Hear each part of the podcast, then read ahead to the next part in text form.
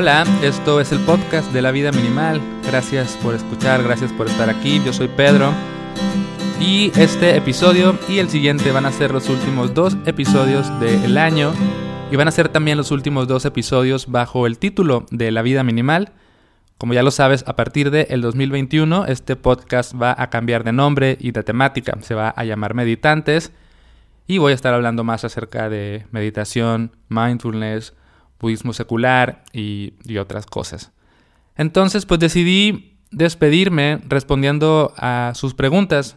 Les pedí por Instagram que me hicieran algunas preguntas, llegaron varias, lamentablemente no puedo responder todas, pero pues elegí algunas. Entonces voy a tratar de contestarlas desde el mejor lugar posible. Y las preguntas que voy a responder en este episodio van a ser las siguientes. Voy a responder las preguntas que dicen, ¿Cómo le haces para dejar de tomar en cuenta opiniones de los demás? ¿Cómo saber si estoy en mi zona de confort o solamente siento paz? ¿Algún consejo para saber diferenciar entre conceder y abandonarte? ¿Cómo sobrellevar el sentimiento de no estar seguro si será la decisión correcta? Y finalmente llegaron varias preguntas que tenían que ver con estudiar una carrera, de no saber si están en la carrera correcta, si cambiar de carrera, de profesión, etc. Entonces voy a hacer un comentario alrededor de eso. Y ya en el, siguiente episodio voy a contestar preguntas un poquito más personales. Entonces, bueno, pues empecemos. Esto es lo que, lo que digo. Sí preparé más o menos mis respuestas, pero quizás luego diga cosas que no sé, a lo mejor disparatadas un poco. Pero de cualquier manera espero que, que te funcione. La primera pregunta es, ¿cómo le haces para dejar de tomar en cuenta opiniones de los demás? Y lo primero que pensé acerca de esto es que quizás las opiniones de los demás siempre nos van a, afectar en algún nivel. O sea, pienso que nunca es realmente posible que no te importe nadie tita la opinión de los demás, ¿no? Sobre todo si son opiniones, digamos, negativas o críticas. Aunque claro, yo creo que poco a poco uno puede irse em, volviendo más seguro de sí mismo de tal modo que no te tumben ese tipo de opiniones o que no te afecten o que sepas diferenciar de dónde vienen y qué propósito tienen, etc. Entonces, me gustaría empezar por ahí, como que quizás tampoco deberíamos buscar que me supervale el mundo, ¿no? Y dicho esto, creo que una buena forma para dejar de tomar tanto en cuenta o que te afecten las opiniones de los demás es primero como tener mucha confianza en lo que tú crees, en lo que tú eres, en de dónde vienen tus decisiones, confianza en tus valores, porque cuando realmente haces cosas con esa confianza, pues estás más anclado a, a, tus decisiones, a lo que piensas, a lo que sientes. En cambio, creo que cuando no tenemos esa confianza, es cuando más nos hacen tambalear las opiniones, ¿no? O sea, si yo no estoy realmente seguro de algo que estoy haciendo con mi vida, y vienen y me opinan algo, esa opinión, híjole, pues sí, sí me va a afectar. Pero si yo estoy con una convicción más profunda de lo que estoy haciendo, quizás me afecten menos. Ojo, también es importante, creo, nunca anclarnos demasiado en una visión personal, nunca estar sobreidentificados con, con nuestras decisiones, con nuestras creencias, porque también es posible que nos cerremos, que cerremos la vista y nos volvamos personas necias, eh, que nos tapamos los oídos y no sabemos escuchar, ni no sabemos cambiar de opinión. Entonces, es siempre, siempre creo que es encontrar un buen balance. Entonces, desde mi punto de vista, esa puede ser una buena herramienta. Otra, creo que también es importante realmente estar, tener la apertura de escuchar las opiniones y, y ver si te aportan algo y si te sirven, porque quizás las opiniones de los demás te pueden ayudar quizás te pueden hacer ver algo que tú no estás viendo, decir, oh, creo que esta persona tiene razón, quizás puedo, puedo tirar por este lado, por este otro. Y la clave creo que está en no tomártelo personal, no, no, no sentir una agresión o no sentir que lo hacen por atacarte, sino como, mm, ¿cómo puedo tomar esto como una, una forma de, de, yo mejorar o analizar?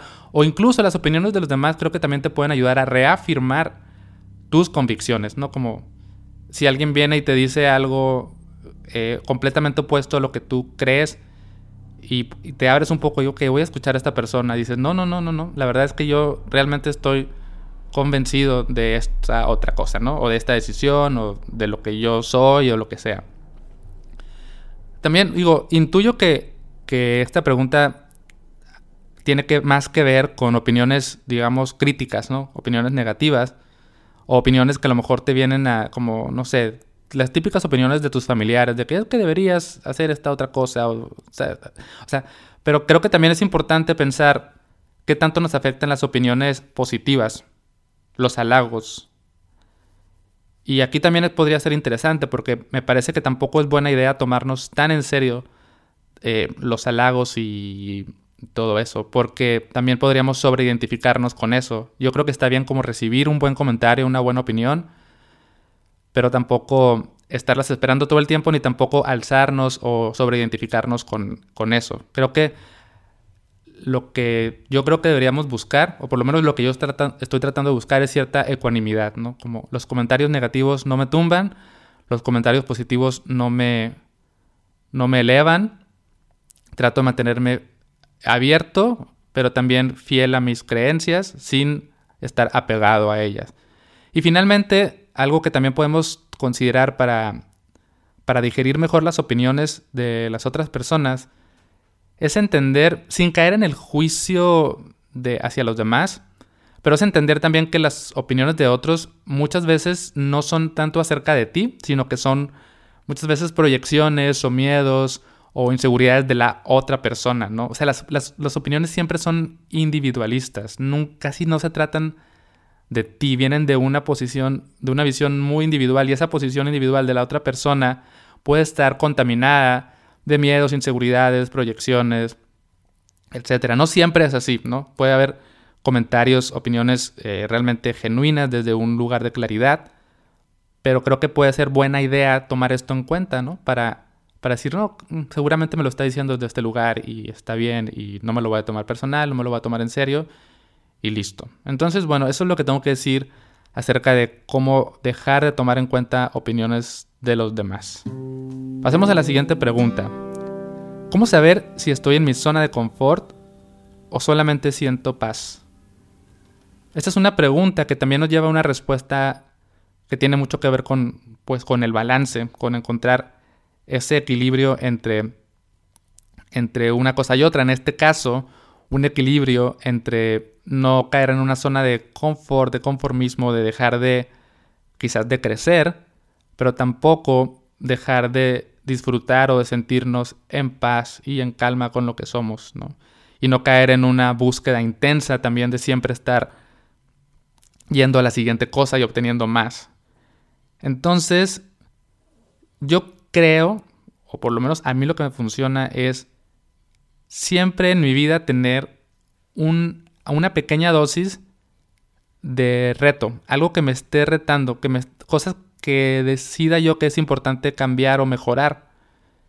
Y eso es, siento que es lo que me hace no, nunca caer en una zona de confort, porque siempre hay un aspecto de mi vida que estoy tratando de, de mejorar. Aquí la clave creo que es identificar desde dónde viene esa intención, esa búsqueda de crecer, mejorar, cambiar, mm, lo que sea que estemos tratando de lograr. Lo importante creo es que venga de un buen lugar y de una convicción propia, auténtica, y que no venga desde el miedo o de una presión externa, expectativas de otros, mm, que no venga también por una comparación con otras personas, que no venga quizás de esta contaminación de información que siempre nos está diciendo que tenemos que ir al siguiente nivel, etc. Entonces, creo que cualquier intención de salir de nuestra zona de confort tiene que ser personal y auténtica y tiene que venir desde un lugar de claridad y de amor. Y creo que es posible vivir con una buena combinación. O sea, la pregunta es, ¿puedo sentirme constantemente retado a, mejorar y al mismo tiempo encontrar paz en esa búsqueda? Y yo creo que es lo que tenemos que hacer. O sea, me siento en paz, me siento eh, en, un, en un espacio donde estoy disfrutando mi vida, donde quizás me doy cuenta que no necesito más. Sin embargo, hay aspectos de mí que sé que todavía puedo mejorar. Dicho esto, creo que también podríamos agregar a la respuesta mm, la idea de quizás darnos permiso en ciertos momentos de nuestra vida, decir, hoy, o sea, no sé, este mes, este año, lo que sea, realmente sí me voy a relajar y estoy súper en paz, estoy, estoy cómodo aquí, estoy en confort, estoy, haciendo, estoy bien haciendo lo mismo, de la misma manera, o sea, eh, quizás encontrar esas, digamos, esas mesetas, ¿no? De crecimiento donde aquí me puedo relajar un poco. La idea es no quedarnos ahí, no estancarnos tanto tiempo, sino disfrutar ese descanso, ese momento de paz, de no buscar realmente nada más, de no quiero cambiar nada, estoy súper en confort aquí. Y después abrir los ojos y decir, ok, ahora creo que quizás puedo tirar por acá y ver cómo cambio en este sentido. Y siempre en búsqueda de ser mejores personas por dentro, por fuera y también personas eh, más amables, más generosas. No tratar de que esa intención de salir de, nuestro confort o de crecer o lo que sea no sea meramente individualista y egoísta, sino que también tenga una, una intención que vaya más allá de, de nosotros mismos. Y bien, seguimos con la tercera pregunta que también está muy en, sintonía con el tema del, del equilibrio. Y la pregunta es, ¿algún consejo para saber diferencias entre conceder y abandonarte? Y aquí quizás necesito interpretar un poco la, la, pregunta como yo creo que, o sea, creo que a lo que se, entender a lo que se refiere esta persona. ¿Cómo saber diferenciar entre estoy cediendo, estoy aceptando, estoy, vamos a decirlo así, dando mi brazo a torcer, estoy, ¿no? Como permitiendo ciertas cosas que por un lado puede que sea sabio y correcto ser así, pero ¿cómo hago esto sin abandonarme, sin ser, mm, sin traicionarme tal vez, sin traicionar mis principios, mis valores o sin ser, sin dejarme a mí en el segundo plano, ¿no? Creo que es, es buena idea cuestionarnos esto. ¿Cómo me mantengo fiel a mí? ¿Cómo me respeto? Y al mismo tiempo, ¿cómo, cómo me permito ceder y no ser una persona como eh, terca que nunca, eh, no, que nunca acepta lo demás o nunca eh, tiene la posibilidad de, ceder ante otras personas u otras circunstancias. Creo que quizás también una buena idea es empezar por, por hacer un análisis de cuáles son en este momento de tu vida como tus valores no negociables, o sea, cuáles son tus principios más profundos y creo que teniendo esos identificados es más fácil apegarte a ellos. Apegarte me refiero a, seguir esos valores para que cuando venga una situación donde quizás estés en esta incógnita de, oh, bueno, cedo o, o, respeto esto, quizás puedes decir, oh, un momento, déjame reviso mi librito de, mis valores no negociables y digo, sabes que no, aquí no puedo ceder porque para mí este valor, no sé, cada quien tendrá sus, sus, sus principios, pero esto para mí no es negociable y me apego a eso, ¿no? También es importante revisar constantemente estos principios y estos valores, no que no estén escritos en piedra, pero pues tener una base es creo que es sabio e importante. Y también es importante ver la importancia de, de ceder, porque tampoco queremos ser una persona necia, obstinada, que nunca cambia de opinión, que nunca piensa en los demás y que las cosas son como yo digo, etc. Entonces hay que observar cuando esa rigidez de nuestra parte viene pues desde un lugar de, necedad, de, egoísmo, y ver si podemos abrirnos a la posibilidad de decir, ok, puedo ceder aquí, no tienen que ser las cosas como yo creo, puedo aceptar esto, puedo tolerar esto, no, no me afecta tanto, no, no, no va en contra de mis principios y incluso le hace un bien a la otra persona que yo, que yo ceda aquí. Creo que lo que tenemos que siempre tomar en cuenta es qué efecto está provocando nuestra decisión. Si nuestra decisión de ceder está provocando mm, algo, es que no sé cómo decirle, algo, no sé si algo negativo o algo que induzca hacia el sufrimiento de otra persona o mi propio sufrimiento, entonces quizás no, tengo que ceder. Pero si mi eh, obstinación o mi, mi posición, por ser tan, tan firme, está también causándome a mí un sufrimiento y un sufrimiento a otra persona, entonces quizás tengo que ceder. Quizás podemos evaluarlo así, o sea, que mis decisiones vayan en contra de, sufrir yo y hacer sufrir a otros y que vayan más inclinados hacia la paz, el amor, la aceptación, lo que cause alegría a otras personas. Y bueno, eso creo que es lo que podemos tomar en cuenta. Si se fijan, casi todas mis respuestas son muy similares. Es que pues, por un lado está bien una cosa, pero por otro lado también está bien la otra. Hay que saber encontrar un balance y cuándo hacerlo. Y eso se construye con sabiduría y con el tiempo y, abriendo los ojos y viendo, o sea, realmente tomándose el tiempo para evaluar desde dónde vienen nuestras decisiones, nuestras posturas. Vamos a la siguiente pregunta que dice cómo, se, cómo sobrellevar el sentimiento de no estar seguro si será la decisión correcta. Es una pregunta que la entiendo como cómo le hago para sentirme bien cuando tomo una decisión que quizás me vaya a llevar a un lugar que no era el que yo esperaba, ¿no? No sé si tomé la decisión correcta. Creo que nunca vamos a saberlo, ¿no?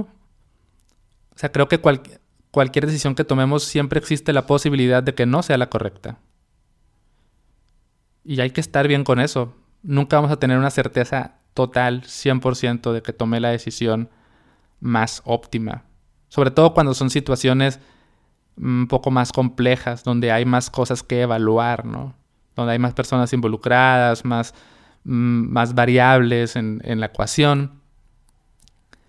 Entonces creo que primero hay que aceptar eso, que, que nunca vamos a tener la decisión correcta, pero quizás a lo que sí podemos, donde podemos sentirnos más eh, tranquilos, es si sabemos que esa decisión que tomamos la tomamos desde un lugar de claridad, de sabiduría, de calma.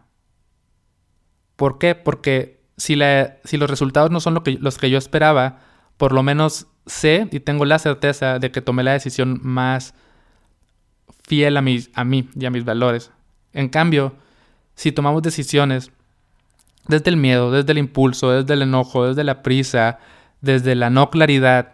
Entonces quizás cuando los resultados no sean los que esperábamos, vamos a sentir todavía más pesadumbre porque vamos a decir, wow, no, pasó esto que no era lo que yo quería y además pasó porque la decisión no la tomé desde un buen lugar. Entonces, creo que siempre es bueno tomar decisiones de corazón y eso nos va a ayudar a que cualquier cosa que pase, por lo menos hicimos lo mejor que pudimos. Creo que, creo que esa puede ser la respuesta.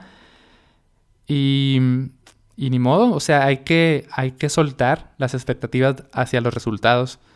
Hay que tomar decisiones y, ver qué pasa y si no salió lo que esperábamos, pues ni modo, a tomar nuevas decisiones, porque así es la vida, ¿no? Así, así, así se mueven estas cosas, nunca vamos a poder tener una certidumbre total de nada.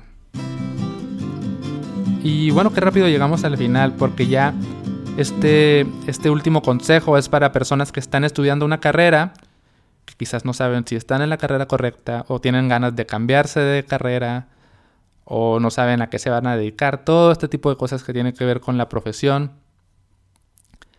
Pues la verdad yo creo que estamos en una época y aquí no, a ver, quizás puedo decir cosas que puedan no ser las correctas o la mejor para cada persona, pero creo que estamos en una época en la que no importa tanto lo que estudies. O sea, estudia una carrera donde puedas aprender lo que tengas que aprender, pero eso no significa que te vayas a dedicar a eso. Las cosas están cambiando súper rápido.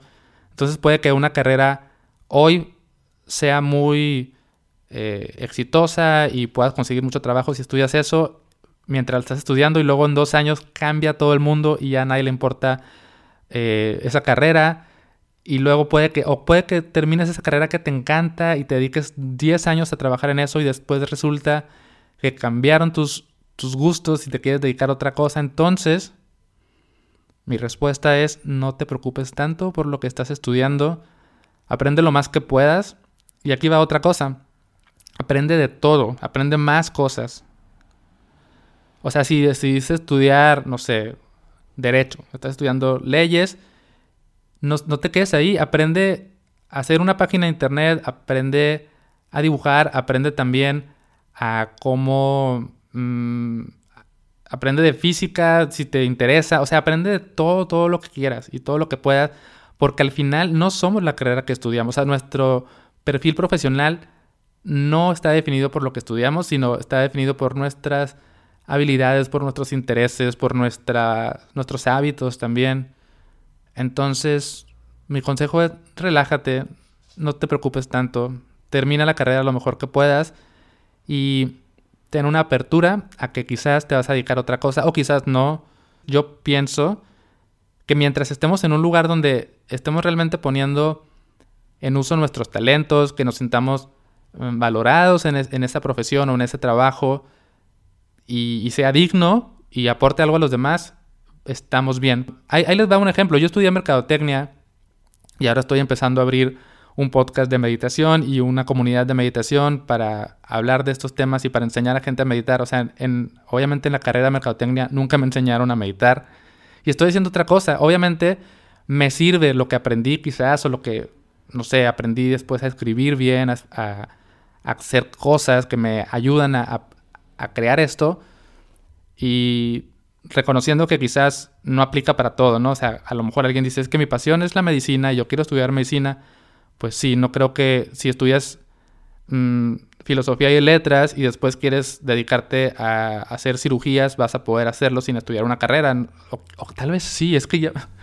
El mundo es tan raro, ¿no? O sea, quizás que en 10 años aparecen unos robots que pueden operar y, y no va a ser un cirujano el que lo haga, sino alguien que sepa programación. No lo sabemos. Pero bueno, eso es, eso es todo lo que voy a decir antes de, de caer en barbaridades. Y pues gracias por escuchar, este es el penúltimo episodio del año. El siguiente voy a estar respondiendo preguntas un poquito más personales acerca de, cómo conocí a mi esposa, de qué es lo mejor que me ha dejado mi perro, si me gustaría vivir en otro lugar, eh, qué me inspira, todo ese tipo de cosas. Incluso me preguntaron mucho de cómo inicié en el camino de la meditación y voy a, a contarles eso también. Entonces, si desean saber más chismes acerca de mi vida, pueden esperarse al próximo episodio. Y aquí me despido. Gracias por escuchar y hasta la próxima.